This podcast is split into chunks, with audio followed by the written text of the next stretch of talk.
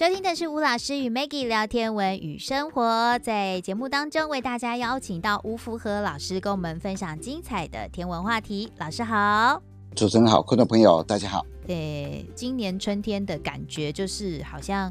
叫春寒料峭吧？对，是不是有春天的感觉？对对对对。以前我都很担心哦，台湾剩下两个季节，嗯，一个冬天，一个夏天。那今年有春天的感觉，真的还不错。嗯，因为我今年哦，在过年的时候回南部哦，嗯，我很少。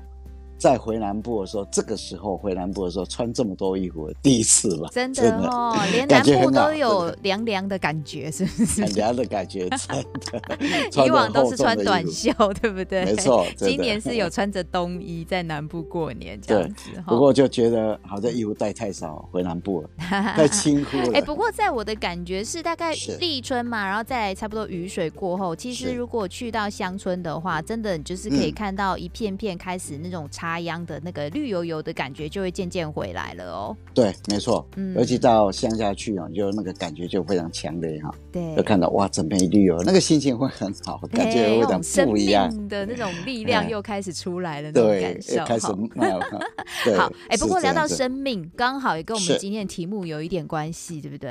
是因为科学家啊，那想尽了办法要走出地球，也可以这样讲，不管。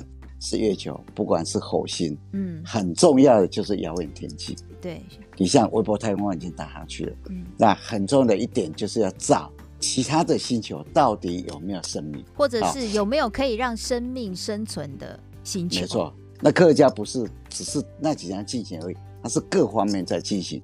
那科学家现在有一个更特别的一个想法，嗯，他们想将地球的生物射向。遥远的恒星。哦，那那个恒星上面当然就希望旁边也有系外行星，嗯，更进一步的就是那个系外行星有机会上面有生命，嗯，所以科学家现在准备要将地球的生物啊射向遥远的恒星，嗯，那这个射向遥远恒星啊，他们有几个目的啊？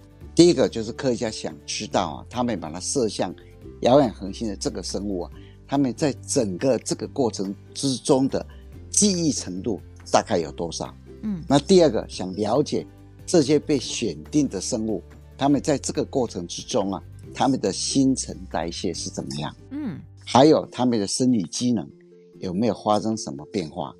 那他们的神经功能 有没有什么变化？嗯，那当然很重要的就是繁殖和老化的情况。嗯哼，所以科学家尝试以后为人类。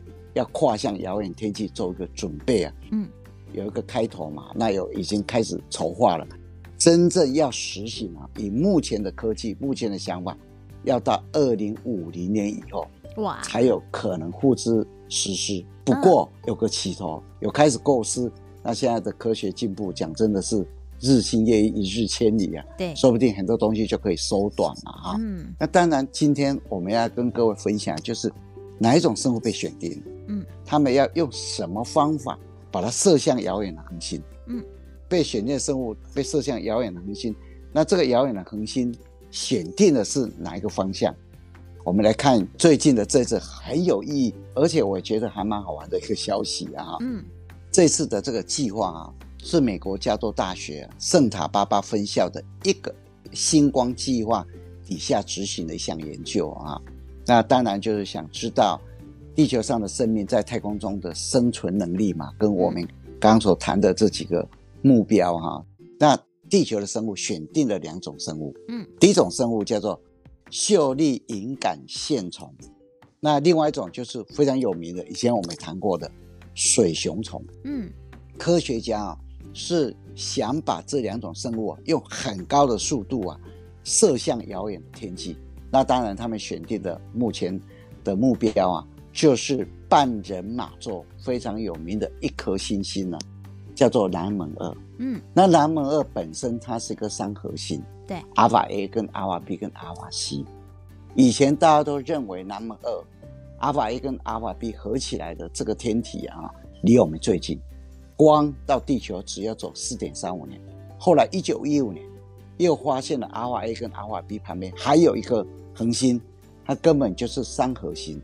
所以就把这个阿尔法 C 叫做毗邻星。嗯，天涯若比邻啊，叫比邻星啊。嗯，那这个比邻星离我们光只要四点二二年，所以他们的方向是要射向那个地方。嗯，那他们用什么方法射向那个地方？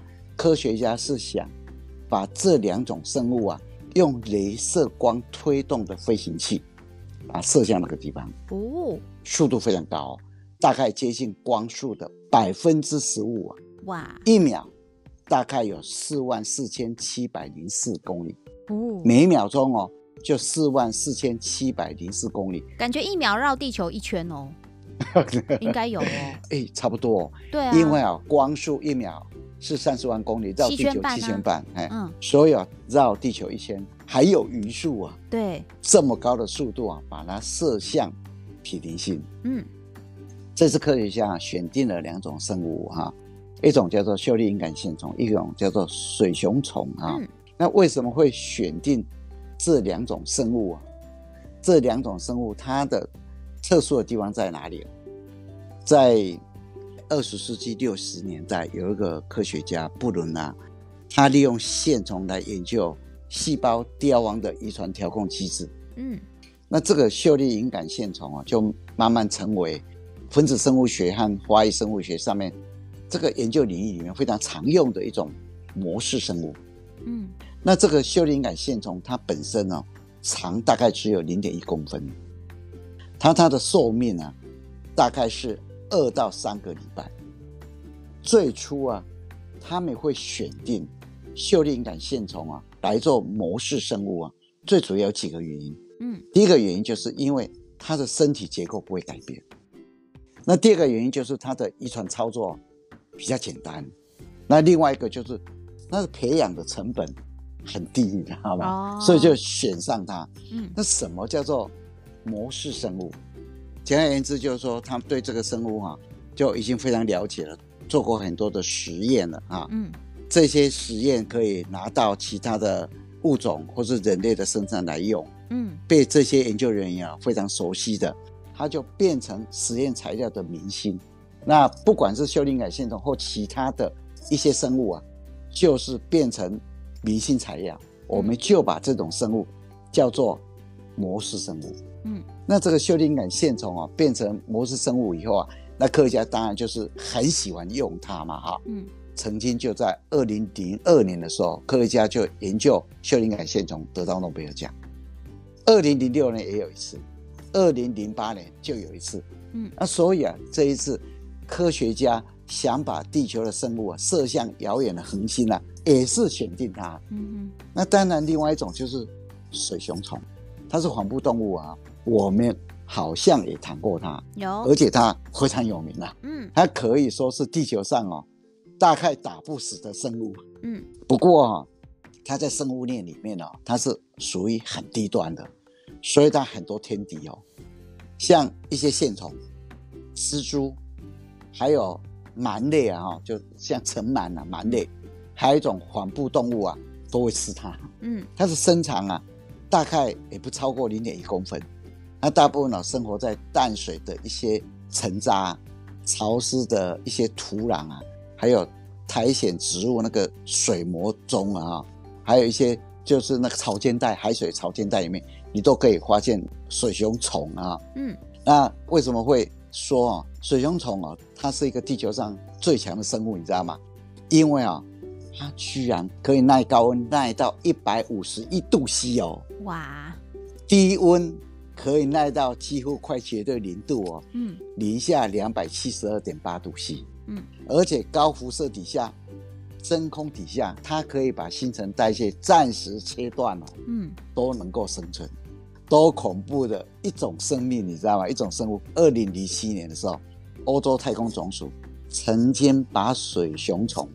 送到国际太空站，嗯，然后把它暴露在太空舱外面十二天，没有死哎、欸，嗯，太空中哎、欸，太空中没有保护的情况下十二天呢、欸，所以太空辐射它也 OK，太 OK，完全对他没事，完全可以适应。对，二零一三年九月的时候，嗯，瑞典呢、啊、克里斯蒂安斯特大学的教授做了一个实验，将水熊虫送入太空，而且观察它的情况，附入在太空环境里面哦，没有保护状态里面十天都没有受到影响哦。各位如果还记得，大概三年前吧，二零一九年四月十一号的时候，以色列的登月探测器啊，整个撞毁在月球表面，里面它就放着好几千只的水熊虫。科学家预测那个水熊虫啊，还活在月球上面。嗯，二零二一年六月四号的时候，Space X 不是做第二十二次的送一些科学仪器、一些物资啊上国际太空站 ISS，那时候就送上去了五千只的水熊虫。哇！所以水熊虫根本就是现在人类啊要往太空发展非常非常重要的一个明星了。嗯，所以啊。科学家想将地球的生物啊射向遥远的恒星，就选定了这两个生物。嗯，一个是模式生物的明星，就是秀丽隐杆线虫。那另外一个是地球最强的生命了哈，叫做水熊虫。嗯，呃，这一次的实验呢，科学家准备要做的一个实验呢，就加州大学圣塔芭芭分校的星光计划底下执行的。嗯，那这个星光计划其实是。突破射星底下的一个计划哦，这个以前有聊过。对，回顾一下，二零一五年的时候，俄国有一个科技业的一个富豪，叫做尤里米尔纳。二零一五年的时候，他创建了一个计划，我们叫做突破倡议计划。嗯，他准备在十年里面啊，投入一亿美金，寻找外星人。二零一六年四月十二号的时候，他就邀请霍金，霍金大家都很熟嘛。不过他在二零一八年三月十四号的时候过世了。不过霍金呢，以前也曾经警告过科学家嘛，哈，嗯，不要跟外星人接触嘛，对不对？对，不要主动去跟他们接触，不要主动跟他接触。对。不过他是要寻找，因为突破倡议里面呢有四个指向计划，这等一下我们谈。那只是说去找他们。没有说直接跟他们接触啊，嗯，那当时就邀请霍金来共同启动这个计划。他们这个计划最终整个费用啊，要提高到五十到一百亿美金。哇，五十到一百亿美金了啊！嗯，那这个计划当然就陆续在进行嘛哈。那突破创意分为四个指向，嗯，第一个指向叫做突破聆听，嗯，突破聆听。那突破聆听呢，他们就是要。找超过一百万颗的恒星的这个系统里面啊，有没有发出无线电波或镭射讯号？这个叫做突破聆听。嗯哼。那第二个叫做突破信息，他们准备要设计出一条可以代表人类和地球讯息的。那在设计完了以后，他们要把它送到太空。嗯。那如果有智慧生命收到以后，然后能够解读。再来跟我们联络，好，这个就是第二个叫突破信息。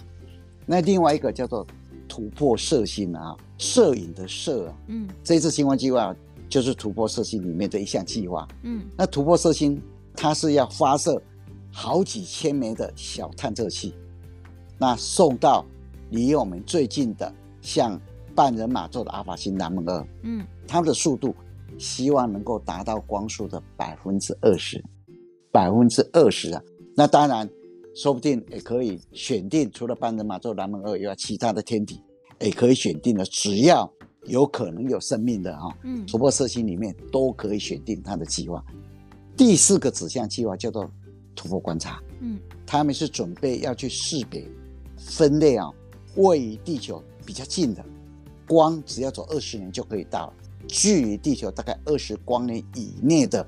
一些很像地球的岩石型的行星，啊，这个找到才有意义嘛。第一个距离要近嘛，第二个要类似地球一样，才比较有机会找到生命嘛。然后去观察它，去识别它，去分类它，然后去观察它，这是突破观察。所以整个二零一五年呢、啊，尤里米尔纳他跟 Hawking 他们启动的这个计划，突破创意里面就分四个指向，嗯，一个叫突破聆听，一个叫突破信息。一个叫突破射星，一个叫做突破观察。那各位如果还记得的话，突破聆听呢、啊，曾经呢、在两年前，二零二零年十二月的时候，一位不具名的天文学家，他曾经透露说，突破聆听好像听到了一则来自半人马座南门二的一个信息。这个无线电波，这个载频啊是九八二点零零二百万赫兹，好像是来自毗邻星的一个载频的无线电波。嗯，因为突破聆听呢、啊，它是利用澳洲的帕克斯天文台，还有美国的立体天文台这两个望远镜来观测、来聆听的。当时在二零一九年的时候，听到了这个信息，他们就一直在搜寻了这个信号到底怎么回事啊，更仔细的。能够解析出来以后再公布了。嗯，不过二零二零年十二月的时候，一个不具名的一个天文学家就把它公布了。当时一公布以后，爆料吗？这有点像爆料，你知道吧？嗯、真的啊。那现在啊，这个电波有个代码叫做 BLC dash one，那目前是把它列为可能是外星信号的一个候选信号。嗯，所以突破聆听呢、啊，曾经在二零一九年的时候有一点。小收获啊，那当然他们现在还在分析啊，有什么重要的消息就会公布啊。那科学家其实啊，对南门二哈，真的有非常大的一个兴趣。嗯，有几个原因。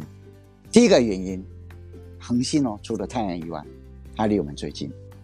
太阳的光到达地球，大概光要走五百秒嘛，哈，八分十九秒，大约是五百秒。对。那除了太阳以外，离我们最近就是南门二。嗯。南门二是半人马座的阿尔法星。中文名字叫做南门二，它是一颗三合星。在一九一五年以前啊，大家认为南门二是双星，我们叫阿尔法 A 跟阿尔法 B。那这个双星因为彼此离得离得很近，它们距离大概只有十一点二 AU 而已，那在那边互绕，所以当时哦，大家就认为阿尔法 A 跟阿尔法 B 这个双星是离地球除了太阳以外最近的恒星。四点三五光年。后来，一九一五年呢、啊，有个天文学家叫做罗伯特·伊尼斯，嗯，结果发现阿尔法 C。他阿尔法 C 怎么绕的？绕着阿尔法 A 跟阿尔法 B 在那边转，离这两个天体啊很远，你知道吗？离得非常远啊。那绕一圈啊，科学家到目前为止以为要五十万年才会绕一圈。哇！所以这个阿尔法 C 啊。对向我们的时候，就变成离我们最近。嗯，光只要走四点二二年，在二零一六年八月二十五日的时候，二十五号的时候，科学家他们就公布一个消息。那这个消息是三十一个科学家啊，经过十六年的观测，发现阿尔法西毗邻星啊，因为阿尔法西现在离我们最近嘛，嗯，我们就把它当做我们的邻居，嗯，所以给它一个名字。叫做毗邻星，嗯，结果就发现阿尔法西的旁边有一颗系外行星，而且它是岩石型的，我们叫做毗邻星 B，它是毗邻星的一颗行星，这个行星绕着毗邻星在在转，嗯，所以我们就把它叫做毗邻星 B。以前我们讲过，如果找到系外行星的命名方式嘛，对不对？嗯，好，如果一颗恒星。发现了第一个系外行星，我们英文字母的 A 小写 a 是不用的。嗯，第一颗系外行星就是用英文字母的小写的第二个字开始，嗯，B C D E 就这样子。对，那这个毗邻星 B 跟毗邻星啊，距离大概只有七百五十万公里。嗯，毗邻星 B 绕着毗邻星转一圈，只要十一点二天。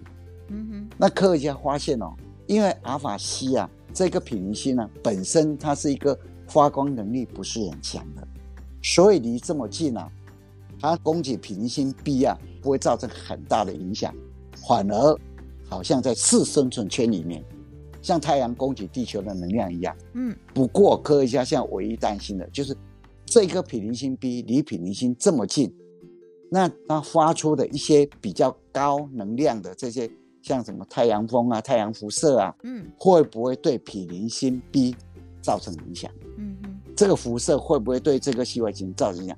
这是天文学家目前比较担心的。不过，因为它在四生存圈里面，所以科学家对它就有很大的兴趣。嗯，所以，美国太空总署准备在二零六九年发射探测器，去探测阿瓦西旁边的这颗系外行星呢，上面到底是不是？像我们目前所猜测的情况一样。那这个探测器的速度啊，希望当然能够达到光速多少才有意义嘛。所以美国太空总署要到二零六九年才发射，因为美国太空总署认为这个探测器一定要达到光速的百分之十以上，到达那个地方啊，才比较有意义啊。嗯。第二个，为什么要到二零六九年的时候，美国太空总署才发射？因为那么快速的探测器到达那里，要想办法减速。美国太空总署认为，不管速度或是减速的问题，到二零六九年才能够达到一定的水准啊。嗯，所以啊，我们刚刚所跟各位分享的，科学家想要将地球的生物射向遥远恒星，而且也选定毗邻星呢，就是南门二那个方向过去啊，它有一定的道理。当然，我们讲了这么久，你一定对南门二有点兴趣嘛，对不对？嗯。在这个季节里面，在二月份里面呢、哦，你想看一下南门二，现在南门二充满了很多幻想嘛，哈，嗯、那你想看一下南门二，你大概在二月的时候，再晚一点睡觉，那跑到台湾的比较南边去，嗯，那如果到垦丁那个位置去啊，半夜大概一两点左右，你就往正南方，那往正南方看的时候，其实你在正南方会看到一个十字架形状的星座，哦，南十字，那个叫做南十字星座，对，嗯、那这个南十字星座的左边。你会先看到一颗也是很亮的星星，但是不是那么亮。嗯，那一颗叫做马富一，它是半人马座的贝塔星啊，第二亮星。那马户一的在左手边那一颗就是半人马座最亮的星星，叫做南门二。哦，啊，叫南门二。那马户一它大概星等大概零点六一等，南门二哦负零点二七等，所以你一比就比得出来。所以你在二月里面，如果要看南门二，其实也不会那么困难。那当然，你到了三月、四月以后，大概就很早就可以看到。尤其四月、五月啊，太阳一下山以后，对，你大概到垦丁那个方向，因为南门那个马富一，它真的在地平线附近而已。嗯，尤其像垦丁啊，大概纬度二十度左右，你如果台北二十五度啊，你大概很难看到它。嗯，那如果说你对南门二有兴趣啊，如果有到垦丁去玩的话，就。不妨试着找一下它，对，或者是高山呐、啊。其实如果有机会去阿里山的话，应该在山上，比方什么小笠原平台啊，因为它的角度比较开阔嘛，哈，往南方去找找看，应该也可以。你要往下看，对对，对，对，你就要在高山上就要往下看。对，但是可能如果你要轻松一点的话，也许三四五月、四五月之后去看的话，时间上面会比较轻松一点。对，没错。嗯，好，那我们今天呢，就来跟大家分享这一个话题，然后科学家计划把地球的生物射向遥远的恒星哦。对，以后人类在太空航行的时候，嗯，把这种模式生物啊，当做一个经验哦，拿来调整。嗯，嗯，好，那我们今天谢谢吴老师的分享，谢谢老师，谢谢大家。